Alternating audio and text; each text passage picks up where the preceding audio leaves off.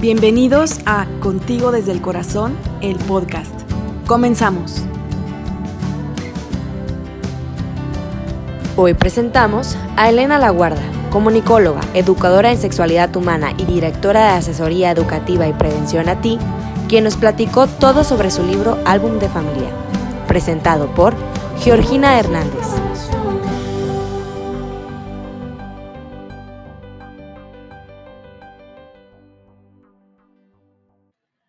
Hola, buenas tardes. Bienvenidos a todos los que están empezando a conectarse, los que se conectarán en un ratito. Estoy muy contenta hoy que nos acompaña Elena Laguarda. Bienvenida, Elena. Ah, yo feliz por la invitación. Muchas, muchas gracias para poder tocar este tema tan, tan importante para mí. Sí, importantísimo. Elena es autora del libro Álbum de Familia, que hoy vamos a estar platicando del libro, pero también de tu experiencia como mamá, de tu experiencia profesional también. Entonces, bueno, permíteme presentarte, Elena. Elena Laguarda es comunicóloga por la Universidad Iberoamericana, educadora sexual y educadora sexual infantil por la Asociación Mexicana de Salud Sexual, AMSAC. Fue directora de la Manta de México AC, que es una organización en la lucha contra el SIDA. Estudió terapia breve sistémica y psicodinámica en la Universidad Intercontinental es socia fundadora de Asesoría Educativa y Prevención, mejor conocida como ATI, coautora de la serie de cuentos de ATI el Dragón, A un clic de distancia, Tu hijo a un clic de la pornografía, ¿sabes qué hacer? Y es autora de Álbum de Familia.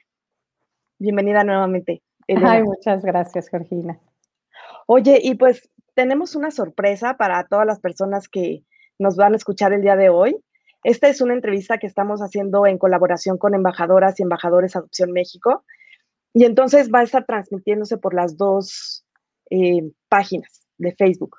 Y entonces, pues queremos hacer una, algo diferente hoy, que vamos a, rifar uno de tus libros. Aquí está, sí, exacto, es de, de dos, va de dos lados. Y entonces la dinámica va a ser así los que quieran participar de la rifa tienen que mandar un mensaje que diga yo quiero un libro y al final de la entrevista, tanto en Embajadoras Adopción México van a, recolectar todas las personas que, que, escribieron yo quiero un libro y en Contigo desde el Corazón también. Y vamos a hacer papelitos de todas estas personas, nos van a ayudar y vamos a sacar al ganador. Y ya lo nombraremos aquí y les enviaremos su libro nos pondremos en contacto después para enviarle su libro. Entonces, pues, pues está divertido, ¿no? Como una dinámica nueva. Y bueno, pues, este, Elena, a ver, platícanos un poquito cómo es que tú entraste a este mundo de la adopción, sé que tu familia está formada de esa manera, ¿cómo, cómo platícanos un poquito de esta parte? La realidad es que fue muy extraño porque yo desde que tenía más o menos nueve años de edad y jugaba con mis muñecas, porque sí era de que me gustaban las muñecas, yo jugaba a que adoptaba. Entonces, como que a los nueve años era un tema, no me preguntes por qué, pero muy recurrente en mi vida. Y pasó el tiempo, crecí, justamente cuando conocí a Juanjo, con quien después me casé y con quien comparto la vida, pues una de mis preguntas justo antes de casarnos fue, ok, ¿quieres tener hijos? Sí, no, pues yo también. No los quiero tener luego, luego, quiero que vivamos un tiempo, desarrollemos profesionalmente. Y le pregunté, ¿qué opinarías que formáramos nuestra familia a partir de la adopción. Me dijo, déjame lo pienso. La verdad es que lo pensó 20 segundos. Y me dijo, me parece una extraordinaria idea. Y yo dije, perfecto, este es el hombre con quien quiero compartir la vida. Y justamente tiene que ver con esta parte que para mí es bien importante de coincidir. De verdad, en la vida he coincidido y a partir de esta diversidad de con las personas que he coincidido, se ha formado una vida muy rica. Coincidí con mi marido, coincidí con mi hijo, coincidí con amigas, coincidir con el otro. Entonces, para mí era como muy emocionante pensar en invitar a mi vida a mi hijo ya nacido. El poder conocerlo, invitarlo a compartir la vida, era algo que me llamaba mucho la atención. Entonces, a partir de ahí decidimos justamente adoptar al primero de nuestros hijos. Hoy, tiene 20 años. 20 años. Felicidades. Muchas felicidades para él y para ti también y tu marido. Sí, ha sido un viaje maravilloso. ¿Y después tuviste una hija? Sí, después eh, planteamos tener un segundo hijo y fíjate que ahí me costó trabajo, la realidad. me fue tan padre en la cuestión de la adopción y fue tan pleno para mí todo el proceso que tomar la decisión de ir por otro por adopción o tener un hijo biológico fue una decisión que tuvimos que tomar. Pero también tenía muchas ganas de, vivir la experiencia de un embarazo, de un parto. Esa parte me emociona mucho. Mi, mi, mamá no estuvo por parto psicoprofiláctico, parto humanizado. Entonces me lancé a la experiencia de que mi segunda hija llegara de manera biológica. Y así empezamos nuestro viaje. Y chistoso porque hemos enfrentado pues cuestionamientos de todo tipo, desde quien nos cuestionó durísimo el por qué por adopción si pueden tener hijos biológicos, como si tener hijos biológicos te quitara la posibilidad de pensar en la adopción, o como si todos los que no pueden tener hijos biológicos por fuerza el caminito es la adopción. Y por el otro lado también como toda una crítica de, bueno, pero una familia mixta, ¿y cómo se va a sentir tu hijo? ¿No? O estos mitos también de, wow, es que adoptaste y ya por eso pudiste quedar embarazada, ¿no? Como estos mitos que existen de, no, pues ya se te bajó el estrés y entonces ya pudo llegar el hijo biológico. Entonces, eh, justamente pues hemos enfrentado todos estos discursos que reflejan la sociedad que somos, una sociedad con poca tolerancia, con poca capacidad de invitar al otro en su diferencia a formar parte de tu vida. Y yo creo que la invitación que hago es esa. Atrévete a coincidir con la diferencia de cualquier tipo, y a coincidir con personas que merecen muchísimo la pena si, si te atreves a ver sus realidades. Así es. Y, bueno, ahorita con este, con este relato que nos hiciste, pues sí, hay muchos mitos que, que tú rompiste en tu propia experiencia y que al irlos compartiendo, pues, pues vas rompiendo, ¿no? Toda esta parte de, porque mira, a mí me pasa mucho que es como, bueno, los papás biológicos no, no hay tanta conciencia de querer ser padres, ¿no? Porque hay más conciencia en los papás adoptivos, porque se lo plantean más, porque tienen más retos y hay más, pues, entrevistas y evaluaciones y eso hace que estés muy consciente de que verdaderamente quieres ser padre. Pero escuchándote a ti ahorita, pues lo veo un poco al revés también. O sea, sí muy consciente de que quería ser mamá adoptiva y que tu, tu esposo entró al reto también, pero ya también planteártelo después para ser mamá biológica, pues implicó eso, ¿no? Una toma de conciencia. Sí, yo creo que tocas un punto importante. Para mí sería maravilloso que todos pudiéramos tomar conciencia, tomar un curso antes de ser padres o madres de la manera en que decidamos, y si biológico o por adopción. Y yo creo que esa sería como una posibilidad muy padre. ¿Qué significa el paternaje y el maternaje para nosotros, no? El siquiera en una sociedad que juzga tanto y que siempre está, ¿y los hijos para cuándo? El plantearnos incluso la posibilidad de no tener hijos. Creo que es una decisión, es una vocación. Sin embargo, creo que también es un mito, y lo puedo decir desde ser madre por adopción y que mi primera opción fue así, de pensar que como somos padres por adopción, tenemos más conciencia y lo sabemos. No, la verdad es que a veces también entramos a ciegas y a veces tampoco sabemos qué hacer. Y a veces fue una decisión que también se llegó a ella por motivos que tal vez no fueron los mejores, por la presión de la pareja, por el miedo a no trascender con un hijo, no encontrar otras formas. O sea, también tenemos como nuestros temas específicos que tenemos que trabajar. Es cierto que hay cursos hoy que te permiten como entrar menos en frío. Sí, es cierto pero es como si pensáramos que ahora todos los hijos que tienen un hijo, por ejemplo, con alguna discapacidad, son expertos en discapacidad. No, también vas aprendiendo en el camino. Y yo creo que la responsabilidad de ser papá o ser mamá de cualquier tipo de hijo, con cualquier característica o de la manera en que llegue, es un reto y es una apuesta a prepararte para hacerlo bien, porque a mí me duele muchísimo la infancia en nuestro país. Ya no la orfandad, que también me duele mucho, pero la violencia familiar que se vive. Y se vive en familias que llegaron por adopción como en familias que llegaron de manera biológica.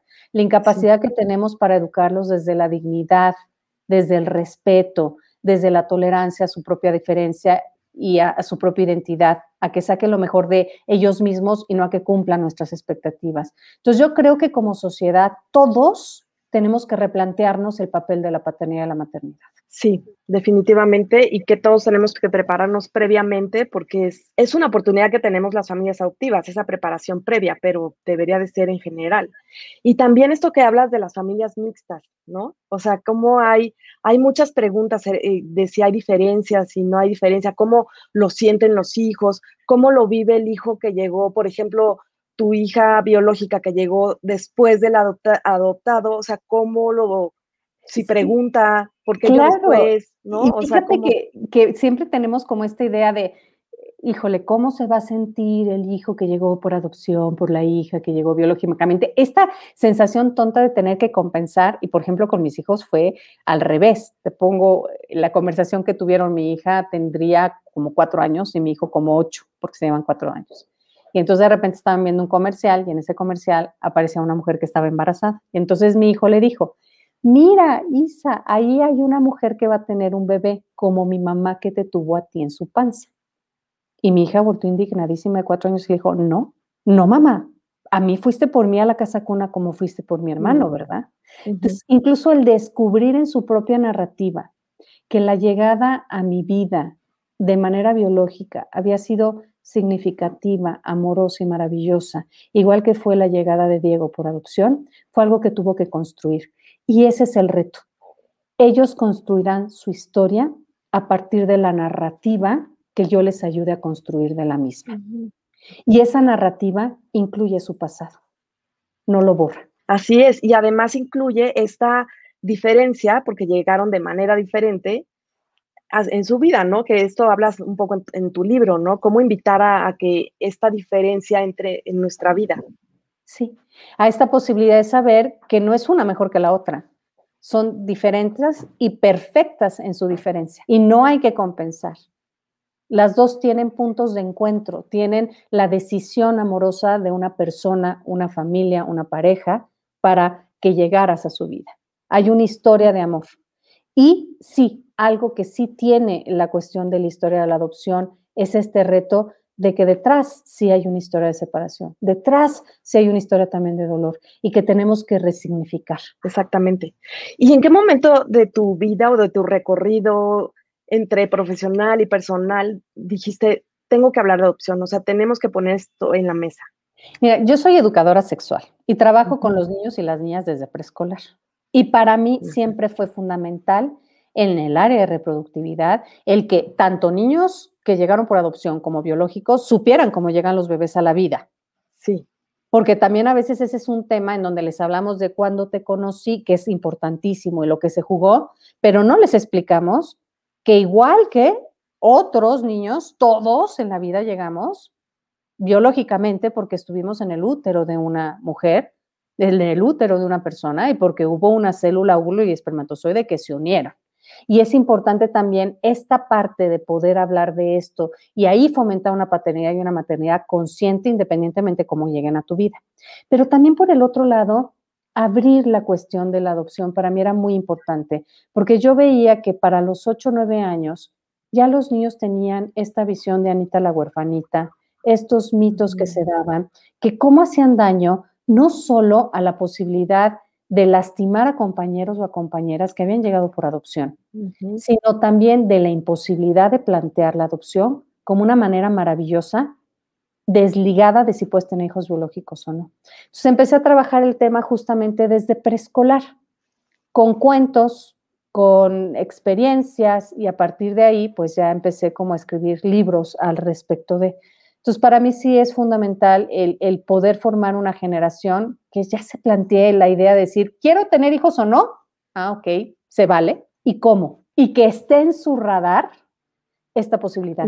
Y no ha sido fácil, Georgina. Sí he tenido a veces de pronto incluso en escuelas como este cuestionamiento de, ¿por qué hablas de este tema con mis hijos? O, por ejemplo, una mamá que me reclama en una conferencia, dime, Elena, por favor, que la hija, que la idea a mi hija de nueve años se le va a quitar que ya cuando sea grande no va a querer adoptar, como si fuera algo malo. Wow. también es un tema que aunque pareciera que todo el mundo decimos, ay, sí, qué bonita la adopción, no tenemos una cultura por adopción en este país. Sí, no, no, no existe esa cultura. Es como, ay, qué bueno eres porque hiciste esa gran labor, ¿no?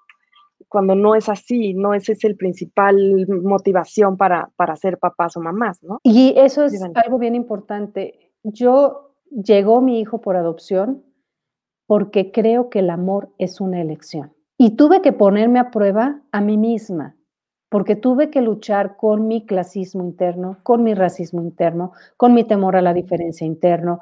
Yo recuerdo cuando me dijeron, ya está, quieres venirlo a conocer, que se me salía el corazón, por un lado de la emoción de conocerlo, pero por el otro lado de decir, ¿el amor en serio es una elección?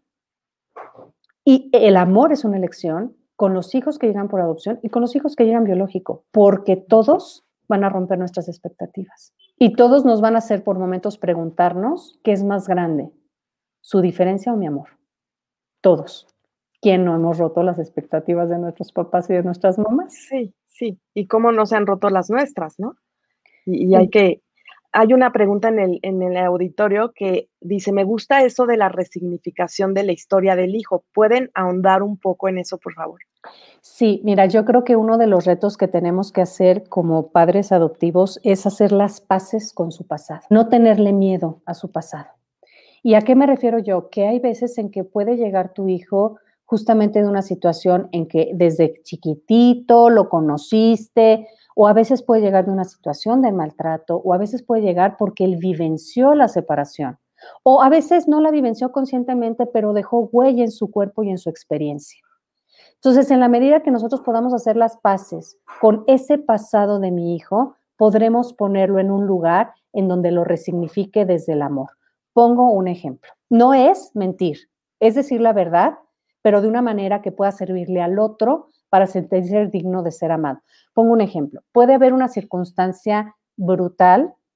Por ejemplo, a mí me tocó justo eh, conocer a una pareja en donde llegó su hijo y llegó su hijo justamente que era una situación de violencia y de violencia sexual, ¿no?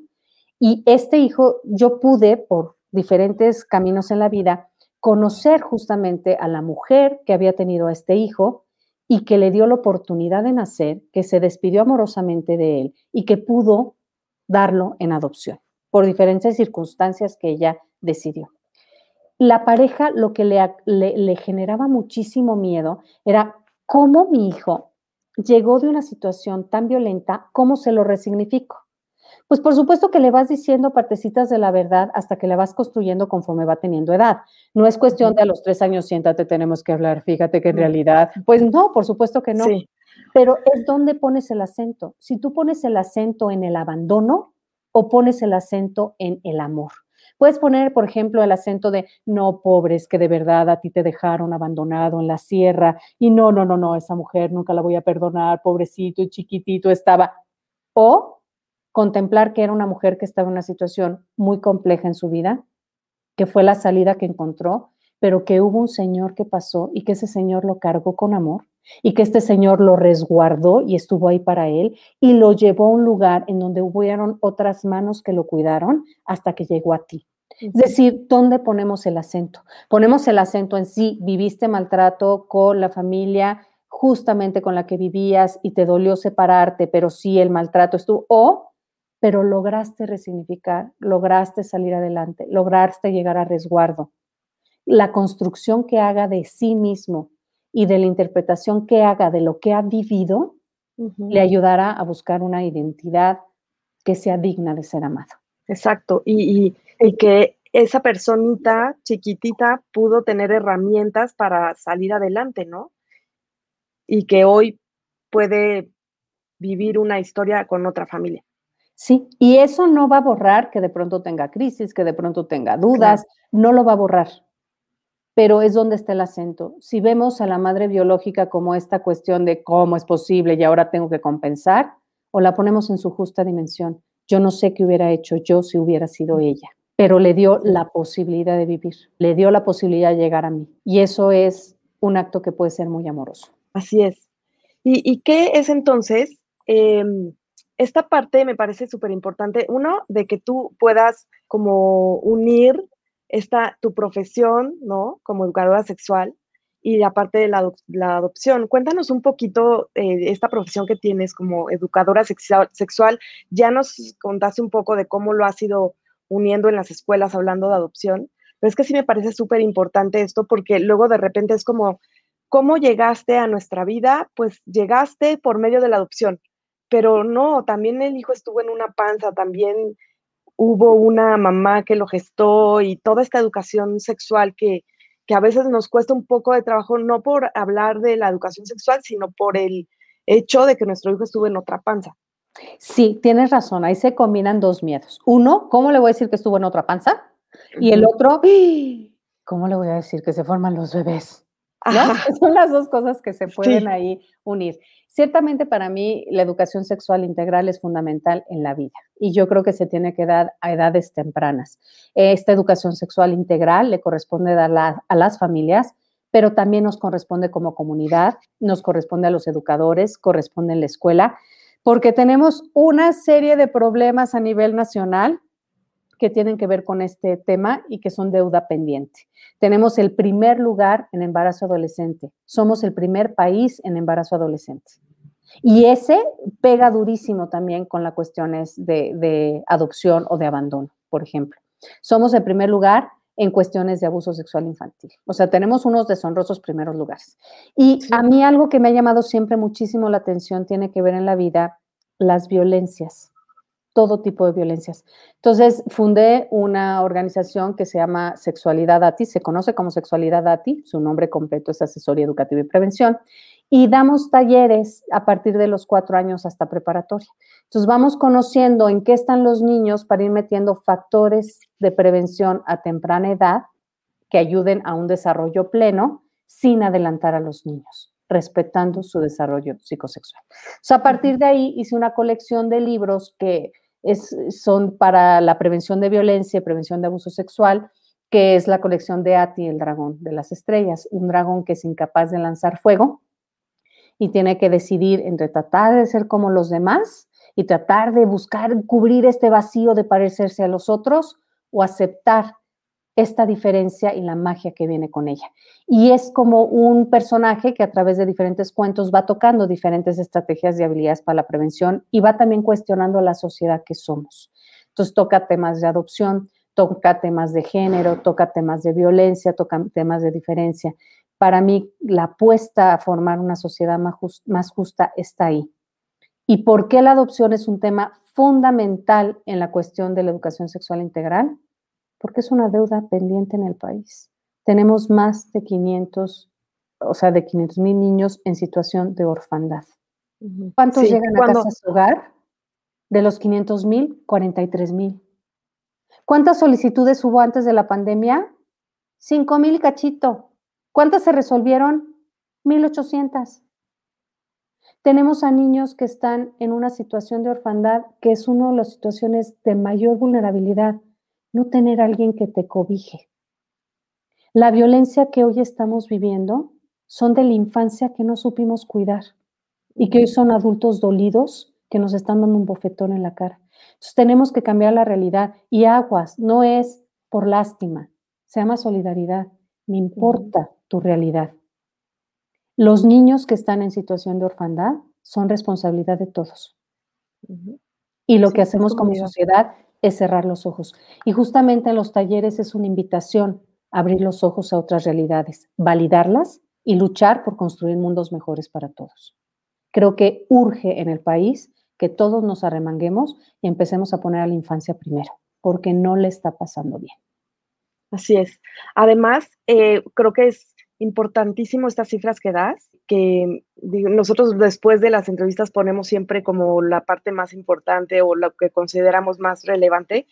Y, si me permites, vamos a poner las cifras, porque se habla así, es que en México hay 30 mil niños eh, que viven sin cuidados parentales, ¿no?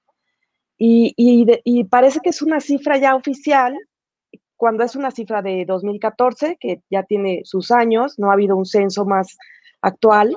El censo más actual, de mucho. tienes razón. UNICEF en el 2016 habló de 1.6 millones de huérfanos en México, pero se refería a niños o a niñas no que estuvieran en situación de orfandad, sino que podían estar en situación de haber perdido a uno u otro papá. Pero ciertamente se han habido estudios ¿no? que han llegado y los más recientes, por ejemplo, hubo uno por, del 2012 al 2018, se han realizado algunos, que es de los que hablan. Más o menos cuántos hay en niños en situación de orfandad, 500 mil, pero sí es una cifra que tendríamos que tener cuidado con ella, ¿ya que me refiero? Tenemos aproximadamente más o menos mil casas hogar, más o menos, pero no hay un censo. No hay. No hay un censo. Entonces, ¿cómo es posible que estemos hablando de que queremos un futuro mejor si ni siquiera sabemos dónde está puesta nuestra infancia, la más vulnerable? No hay un censo por eso se dan sustos como casitas del sur, por eso se dan sustos en donde los niños viven unas cosas horrorosas en las casas hogar. Hubo un análisis en donde vieron que de las casas hogar en México, UNICEF hizo ese en el 2016, siete de cada diez no cumplían con los requerimientos internacionales. Entonces, si de por sí una institución no es el mejor lugar para un niño, el mejor lugar para un niño es una familia, sí. ni siquiera sabemos cuál es la condición en la que viven. Y eso es falta de voluntad política pero los niños no votan. Y social, ¿no? Porque también nos corresponde. Por supuesto, nos corresponde a todos. A todos nos corresponde. Y todos, cuando cerramos los ojos, el mensaje que le mandamos a esa infancia es, no me importas. ¿Por qué entonces fregados le tengo que importar yo cuando sea adulto? Exactamente. Exactamente. Puedo romperlo todo. Puedo romperlo todo porque a nadie le importe. Y como sociedad no podemos seguir generando eso, porque la violencia que hoy tenemos es responsabilidad de lo que todos hemos ayudado a formar esta sociedad indolente frente a la realidad de niños y niñas. Así es, así es. Fíjate que, bueno, todo esto que narras también me lleva a pensar, esta educación sexual desde chiquitos puede también, por un lado, resignificar la historia también de las madres biológicas, ¿no? Que en su momento no tuvieron esta información, no tuvieron esta educación, no tuvieron oportunidades y pues lo único que pudieron en su momento hacer fue o entregar al hijo en adopción si tuvieron el apoyo o pues abandonarlo, ¿no? En algún, en algún lugar. Pero esto pues también nos corresponde, ¿no? O sea, es, esta parte de mm, reconocer que no se apoya a la mujer cuando está en una situación vulnerable y está embarazada. Y mira, Georgina, tocas justamente el tema y lo tocas desde la parte en donde socialmente a la persona que abandona un hijo o a la persona que da en adopción le ponemos la figura de una mujer y nunca cuestionamos dónde estuvo el hombre. Si nada más pensamos que un 30% de los embarazos adolescentes en el país, que aparte, todos los embarazos adolescentes del país representan el 20% del nacimiento. O sea, tenemos un índice altísimo y que va en subida y en escalada, y sobre todo con la pandemia aumentaron de embarazos en la adolescencia. El 30% de los embarazos en la adolescencia en nuestro país tuvieron que ver con violencia sexual. Altísimo. Altísimo. Entonces, el juicio terrible va hacia esta mujer que en el imaginario social, no en la realidad, era promiscua, o era pobre, o era indigente, o fue abandonada, o era una piruja. Le ponemos, híjole, a mí me ha tocado hasta esta cuestión de ni las llenas abandonan a su hijo. Ajá.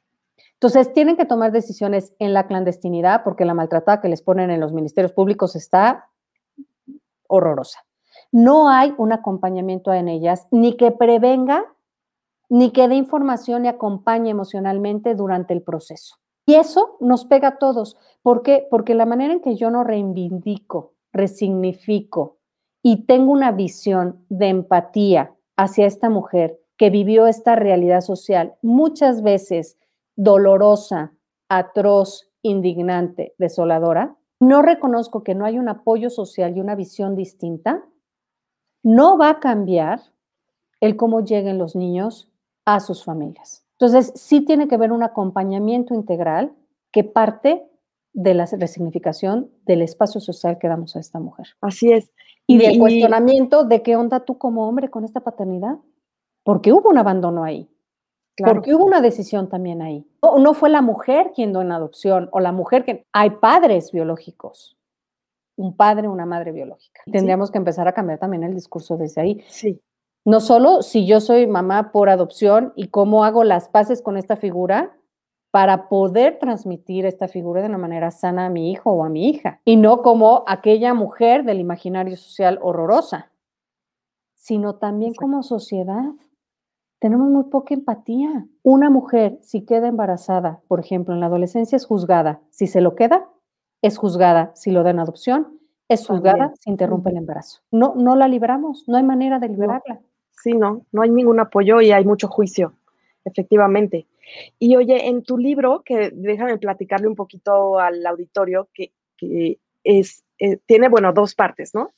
Por un lado es la parte de la familia, una familia que se forma por medio de la adopción, y por el otro lado es una familia que se forma por, de manera biológica. Sí. Pero además de que es un cuento que puede compartirse con todo, con los hijos, ¿no? Viene una parte informativa que me parece oro molido para los papás, ¿no? Y justo una parte de, esta, de este libro, eh, tú hablas de cómo hacer la paz, las paces con la realidad para ayudar a integrarla, que es un poco esto que estamos hablando, ¿no? O sea, cómo integrar una historia muy difícil y complicada en la vida, en la narrativa de nuestros hijos. Sí, en este libro justamente está hecho para que puedas ir leyendo de manera simultánea las dos historias y que pueda quedar claro que todos llegamos del útero de una persona, pero que también hay historias distintas. Y está hecho de esa manera con dibujos y viene la explicación para que tú conforme lo narras vayas metiendo tu propia historia. Es un libro en donde toda la diversidad cabe, porque cabe la historia de cada quien que lo pueda leer y va intercalando ahí mismo que entonces vienen mensajes no solo de paternidad, maternidad, de por qué se llega a la decisión, por ejemplo, de adoptar, por qué se llega a la decisión de tener un hijo, para quién es más importante un hijo para un hombre o para mujer, de la paternidad a la maternidad responsable. Y va entremezclando estas partes como justamente para poder dar cabida a qué mensajes por edad enviar. Es un libro que a los cuatro años lo puedes leer de una manera, a los ocho de otra manera, a los diez de otra manera, conforme va teniendo un proceso de desarrollo. Entonces, justamente vas poniendo el acento en diferentes partes de acuerdo a la edad que tiene tu hijo o tu hija. Entonces, es un instrumento para poder hablar de este tema que de pronto nos da miedo de cómo se forman los bebés, ya que edad se lo puedo decir, y también el cómo integrar el, sí, hay un pasado biológico que también forma parte de tu vida y tiene peso en tu historia. No lo puedo borrar porque es un pasado también que es maravilloso de cómo llegaste a esta vida. Tienes esa parte que integrarla también a su discurso. Esta, esta posibilidad de decir, no, borrón y cuenta nueva, ¿no? Ya llegó aquí en mi vida y entonces no, es parte de su pasado y es parte de su identidad. Exacto, y van a construir su identidad y puede ir acompañando a esta construcción, ¿no? Este libro hay una parte en la que justo hablas cuáles son las tres edades cruciales para hablar de adopción. Y, por aquí hay una pregunta este, que, la hicieron muy al principio de la entrevista y que se repite y se repite en las entrevistas que vamos haciendo, que es ¿cuál es el mejor momento para hablar de adopción? Esa es una pregunta que me hacen mucho a mí y he de decir que ahora de repente cuando doy talleres, y doy talleres, por ejemplo, a niños de 9, 10 años de edad, en donde toco este tema y con este libro, y al final hay una parte en donde mi hijo, Diego, me acompaña en la sesión y habla de su propia parte de la historia, de lo que es haber llegado por adopción. Y es una pregunta, ¿qué tiro por viaje nos hacen?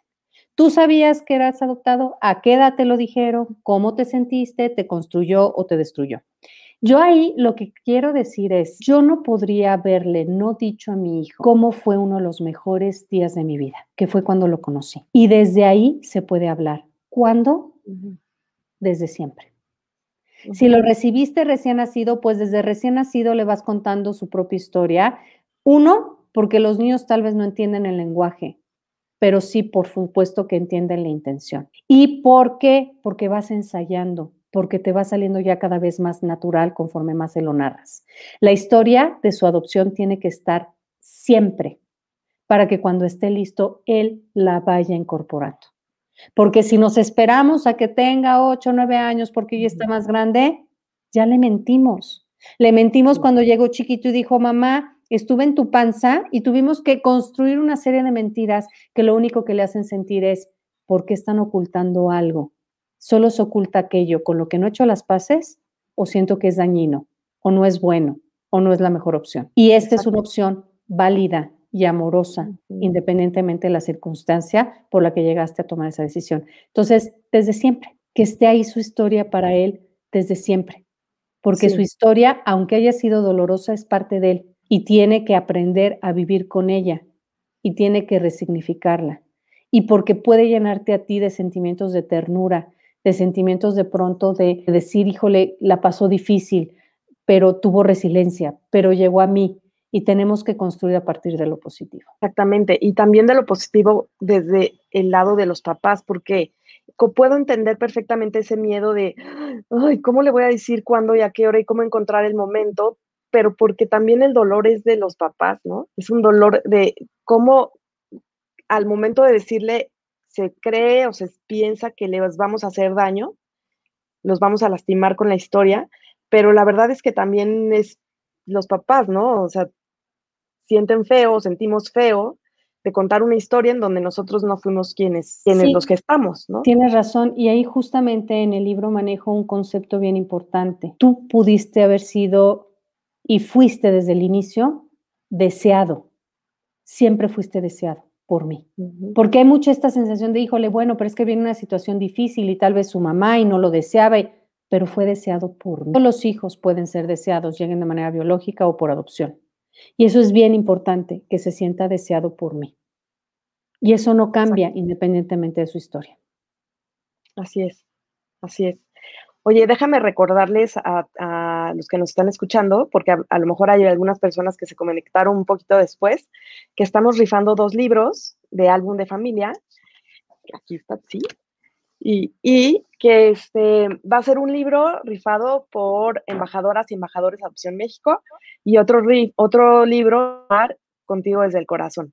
Entonces, si ustedes están conectados en cualquiera de las dos páginas, van a tener oportunidad de participar en la rifa, solamente tienen que escribir en los comentarios, yo quiero un libro. Y al final de la entrevista vamos a dar los nombres de los ganadores. Entonces participen. Y Elena, justo en esto que estamos hablando, hay una parte en tu libro que dices que hay, hay cosas que no debemos poner sobre los hombros de nuestros hijos. ¿A qué te refieres con, esas, con eso? He escuchado como muchas historias trabajando con los propios niños en preescolar o en primaria baja, en donde, por ejemplo, de repente cuando estamos hablando del tema de cómo llegan los bebés o el tema de adopción, pues no es difícil encontrarme al niño, por ejemplo, que me dice, yo no nací de la panza de mi mamá, yo nací de su corazón. ¿Quiere decir que salí por la boca? O mis papás estaban solitos y tristes antes de tenerme y yo llegué a completar su vida. O no, bueno, es que de verdad, o sea, no hay mejor hijo que el que llegó por adopción porque fue elegido. Son, son datos que son bien fuertes porque, porque un hijo no llega a cubrir un hueco. No llega para que yo reciba el amor incondicional. Porque yo no es mi derecho tener hijos, más bien es el derecho del niño de contar con una familia no fue elegido, no llego a un lugar y digo, de Tin Marín, de Dopingway, a ver cuál me gusta. Y el mensaje que yo voy mandando cuando esto sucede es que el niño se queda aterrado de decir, ¿por qué me eligió? Y si lo decepciono, más bien coincidimos en la vida. Puede ser que desde que nos vimos y nuestras miradas se cruzaron, sentimos clic. Pero también puede ser como madre biológica o por adopción, que cuando nos vimos dijimos, ¡Ah! Y cuando empezamos a formar la y nos dieron a nuestro hijo recién nacido que nació de nosotros o por llegó por adopción, decimos, ¿qué hago con esto? ¿Cómo le hago? ¿Dónde está el amor que me dijeron que yo iba a sentir? Es algo que se va construyendo. Y tú amas. Y amas incondicionalmente esperando que el otro te ame de regreso. Pero hay realidades bien difíciles que hacen difícil que ese momento llegue a veces. Entonces, yo recuerdo, por ejemplo, que cuando recién me entregaron a Diego y yo lo tenía atrás, eh, eh, atrás y yo lo veía, veía su carita y decía, soy mamá. Qué nervio, ¿y ahora qué? Y al día siguiente teníamos una fiesta infantil y llegué yo y todos, bueno, ay, qué bonito. Y me decían, ¿le puedo dar una galleta? ¿Podrás? ¿Y qué come? No sé. Y yo decía, y llegó, y llegó para quedarse, y ahora ¿Cómo le hago? ¿Cómo le hago? Entonces, yo creo que esta parte a la que se refiere es, no es elegido, coincidimos. Como coincidimos en la vida con los hijos biológicos. No llegó a, cubrir un hueco, no estaba yo triste. No, yo tenía una vida y tenía una vida plena y tal vez si tenía pareja y fue una decisión en pareja, pues tenía una relación de pareja maravillosa y llegamos a esta decisión cuando estuvimos listos para, pero no porque llegara a cubrir un hueco o porque es que muchos niños, por ejemplo, por adopción explican su historia desde, es que mi mamá perdió muchos hijos y entonces estaba muy triste y entonces decidieron adoptar. No. La historia de que tú perdiste hijos es tu historia, no es tu historia de adopción. Tú pudiste haber perdido hijos y decidir no tener hijos. No es, perdí hijos y entonces ya llegaste tú a cubrir ese hueco que no cubría de otra manera. La decisión es una carga enorme. Es una carga espantosa. La decisión es, yo llegué a adoptarte. ¿Por qué? Porque estaba lista. ¿Por qué? Porque quería amarte. ¿Por qué? Porque ya te deseaba. ¿Por qué? Sí, y coincidimos en la vida. Pero tu historia de pérdida antes de es tuya. No quiere decir que no puedas decirle, no, pues sí, ¿no? Hijos biológicos no, y entonces yo me planteé en la vida, híjole, quiero ser mamá o no, habrá la, la, posibilidad de adopción. No es que no hables de este tema, pero es que no pongamos el acento en algo que no es real. No es porque no pudiste tener hijos biológicos que llegaste a adoptar. Es una decisión en sí válida, independientemente del camino. Y las pérdidas que hayas vivido antes son las pérdidas que tú tuviste como persona o como pareja, pero él no llegó a resolverlas. No era su papel. Y este, esta sensación también de el agradecimiento. Oye, no, espérate. Pues sí, bueno, aparte que tenemos una, una, cuestión bien culpígena en México con las madres, ¿no? El Día de la Culpa Nacional. Sí. Pero fue una decisión tuya. No te tienen que agradecer que les dieras la vida o agradecer que llegaron a ti por adopción y no, fue tu decisión, no la suya. Entonces, esta parte del agradecimiento, el qué suerte tienes, ¿no? Que es una de las cosas que más le chocan, por ejemplo, a mi hijo y a mí también cuando se la dicen, bueno, me puede crispar, qué suerte tuviste por encontrar esta familia. No se la dicen a mi hija Isabel. Claro. Y no se vale.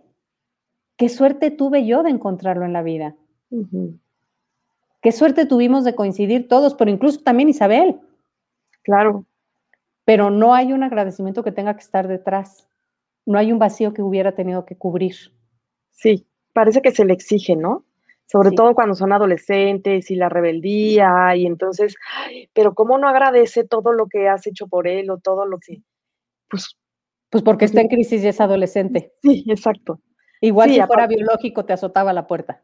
Exactamente, ¿no? Hay una pregunta que dice, ¿y cuando adoptas a un niño adolescente, de un, un niño o un adolescente que tenga, por ejemplo, más de cuatro años y ya conoce la situación de adopción, que él fue adoptado, ¿aún así es importante tocar el tema de adopción con ellos? Sí, Siempre, porque justamente de esta pregunta que me hacías antes de cuáles son los tres momentos justo para hablar de la adopción que son importantes y prioritarios en el desarrollo de un niño y para acabar de ampliar la respuesta justo a esta pregunta que nos hacen, hay, hay muchos momentos en la vida, siempre se puede tocar el tema de adopción y cada niño lo va a tocar conforme lo vaya integrando de la manera que lo necesite. Pero hay tres momentos que a mí se me hacen como prioritarios. El primero es más o menos a los 3, 4 años, en donde para el niño es importante y tiene esta visión de todos los bebés crecieron en la panza de una mamá y mamá lo tuvo y así nació.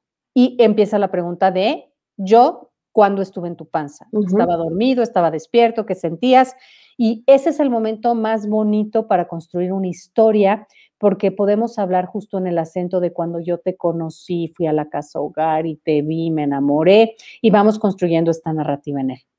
El segundo momento viene hacia los 8 o 9 años, porque los niños conforman su plataforma moral, que es que ya validan su historia y empiezan a tener una historia biográfica, empiezan a recordar su pasado, pero a partir de su pasado le empiezan a poner adjetivos en todo. Por ejemplo, si mi mamá y mi papá se divorciaron, ¿es bueno o es malo el divorcio? ¿Mi mamá era buena o era la mala y mi papá se fue y es desgraciado o es buena persona? Eh, yo solo vivo con mi abuelita, eh, soy diferente, es bueno o es malo. Es donde empiezan a etiquetar con bueno o malo valoralmente su propia historia. Y la adopción no es la excepción. O sea que cuando empiezan las preguntas de ¿y por qué me abandonaron? ¿O por qué me dieron adopción? Y, ok, mi mamá le pasó esto, pero mi papá nunca me buscó, yo tenía un defecto, ¿qué hubiera pasado si no hubieras llegado tú a mi vida? ¿No? Por ejemplo, yo recuerdo que mi hijo en ese entonces íbamos un día en el coche y él decía, uy, mamá, ¿qué hubiera pasado, por ejemplo, si a mí me hubieran adoptado unos millonarios? ¿O qué hubiera pasado si no te hubiera conocido? ¿O qué hubiera pasado si no me hubieran dado una adopción? Como jugando con las realidades, ¿no? Entonces empiezan a jugar con estas realidades para tratar de darle una valoración. Entonces es importante volver a tocar en este momento ese tema. Y la tercera tiene que ver con la pubertad o la adolescencia. Un momento que para los niños es fundamental porque empiezan a construir su propia identidad. Y es ahí cuando empieza a jugar este rompecabezas de, ¿a quién me parezco? ¿A mis padres biológicos? ¿A mis padres por adopción? Las diferencias físicas se empiezan tal vez a notar. Híjole, ¿quién soy? Y empieza a haber un miedo de, si me separo, ¿aguantará nuestra relación la separación? y le vuelve a surgir el miedo de adopción, de, este abandono. Entonces, retomando la pregunta que nos acaban de hacer, la cuestión es que adoptar a un niño más grande, porque a partir de los ocho años en nuestro país no se adopta, no hay una cultura de adopción de niños más grandes de ocho años. Adoptar a un adolescente es una experiencia también maravillosa. Como toda experiencia de paternidad, tiene sus retos. Tiene una historia detrás que tal vez él conozca más de lo que tú conoces, que la información que tú tienes es de este tamaño a comparación de todo lo que él tiene que elaborar. Y que en la narrativa de cómo él la va elaborando, le puedes ayudar a resignificarla. Justo la pubertad es un momento maravilloso porque todos los adolescentes tienen la posibilidad ahí de volver a reeditar su propia historia y ponerle un peso diferente. Entonces, claro que se tiene que tomar el tema, pero aquí se tiene que tocar un tema también desde el silencio de dejarte hablar. Es decir, hay veces en que los niños, cuando llegan por situaciones en donde llegan de ocho o más grandes, hay muchas historias que cuando empiezan a estar en confianza, empiezan a hablar de su pasado.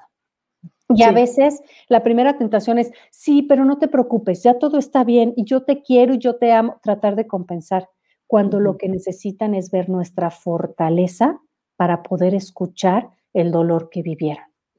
Poder ver que aquí lo podemos todo y que en este abrazo y en esta relación cabe ese dolor y podemos hablar de él. Y convertirlo en palabras para poder ir sanando el alma. Eso es lo que necesitan. Entonces necesitan la posibilidad de ser escuchados todas las veces que lo requieran, en la profundidad que lo requieran.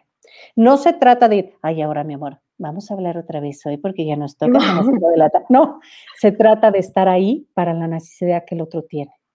Pero a veces es el miedo nosotros a contactar con ese dolor sí. que hace que cerremos la puerta a ese diálogo.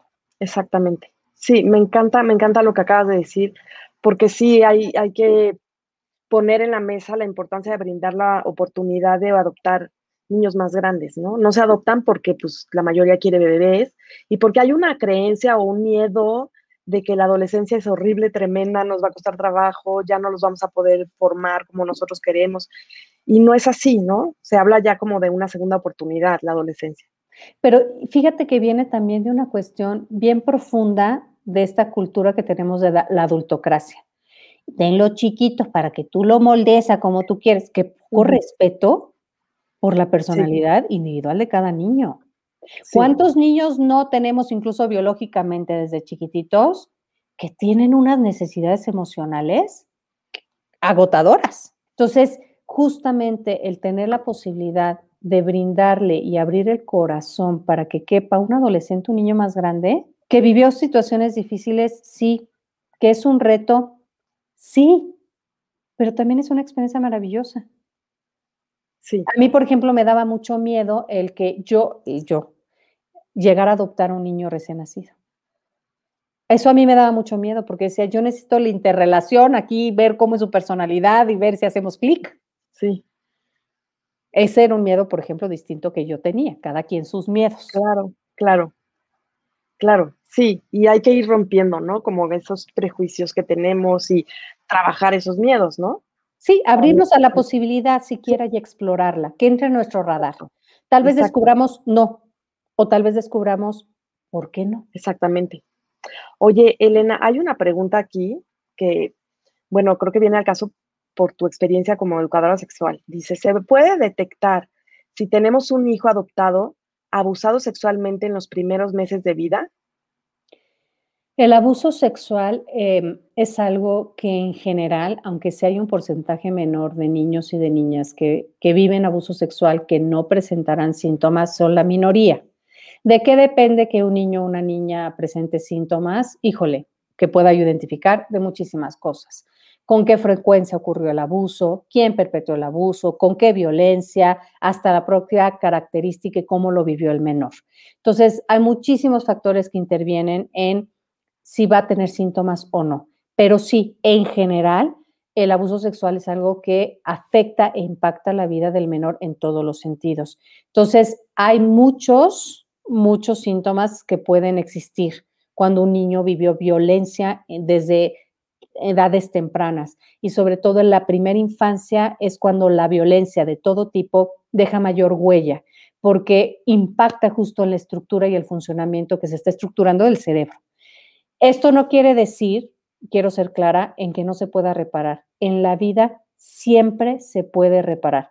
Y el cerebro y la mente son maravillosos porque tienen una capacidad maravillosa de hacer sinapsis distintas. Pero, ¿qué puedo yo detectar?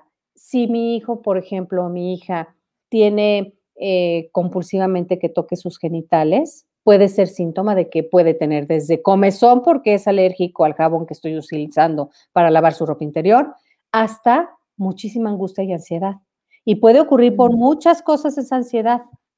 Una de las causas puede ser por abuso la petición de hacerle sexo oral a otros niños o petición a otros adultos que hagan sexo oral. O sea, hay muchísimos factores, pero no es porque ocurran una vez, es porque ocurren un conjunto de síntomas que me indica que algo pasa en la vida de este pequeño o de esta pequeña y que puedo llevarlo yo con un especialista para que a partir del juego en su narrativa pueda yo detectar qué tipo de abuso hubo. Ok, pues muchas gracias por la respuesta. ¿Y cómo, hay otra pregunta que dice, ¿cómo es que hacen la labor con las escuelas para sensibilizar a los alumnos? ¿Ustedes contactan a la escuela o las personas que nos están escuchando, cómo pueden pues verse beneficiados de todo esto que hace ATI? Generalmente sí, ATI trabaja con las escuelas, nos contactan las escuelas y damos nuestro programa a partir de dar conferencias, y talleres en la escuela y formar y capacitar a los profesores en el tema de sexualidad, que incluye esta cuestión de la adopción. También tenemos cursos particulares. Hay veces en que la escuela por algo no quiere dar el taller y se forma un grupo de niños o niñas de la misma edad y les damos su conferencia a los papás y les damos justamente el taller a los niños y después herramientas a los papás o a las mamás, dependiendo de lo que encontramos en los talleres con los niños. Cualquier información que necesiten de nosotras nos pueden localizar en www.sexualidadati.com. Estamos en Facebook como Sexualidad Ati. Ese es. Y estamos también en Facebook como Sexualidad ATI y en Instagram como Perfecto. ATI. Sí, ya están preguntando aquí cómo, cómo te pueden contactar, pues aquí están los datos. Y, bueno, antes de dar los ganadores de, la rifa, porque se nos está acabando el tiempo, Elena, que bueno, de verdad que hemos aprendido mucho aquí contigo, no solamente de libros, sino de sexualidad, de adopción y de, bueno, tienes muchísimo que ofrecer. Esperamos que podamos vernos nuevamente en, en este espacio. Pero, a ver, dinos, ¿dónde podemos encontrar el libro? Álbum de familia está ahorita en librerías, pueden estar en cualquier librería, de pronto se agota, ajá. Pero si no lo encuentran en alguna librería, que también lo pueden buscar también por línea y se los mandan, pueden buscarlo también en nuestra página, en nuestra tienda virtual. De sexualidad www.sexualidadati.com, ahí tenemos una tienda virtual y ahí también pueden ustedes comprarlo. Buenísimo, pues sí, se los recomiendo muchísimo. Es, es un libro que puede acompañar mucho a las familias y además, ¿sabes qué, eh, Elena? Que, que, es algo escrito, yo sé que en, esta página, en Embajadoras, en Contigo de Corazón, nos escuchan personas de diferentes países, pero creo que es importante hablar de lo que vivimos aquí, ¿no? O sea, cómo se vive la adopción en México, en Latinoamérica, a veces es diferente que las que se vive en Estados Unidos o en países europeos, porque nuestra cultura es diferente, ¿no? Entonces también creo que ese es un valor de, este libro. Es justamente esta posibilidad de hablar desde la realidad mexicana de lo que es la adopción, con protagonistas y personajes mexicanos que nos pueden interpelar mucho más. Exactamente. Oye, pues vamos a dar al ganador a los ganadores, fanfarrias, por favor, de, los ganadores de, de, los dos libros que vamos a rifar el día de hoy.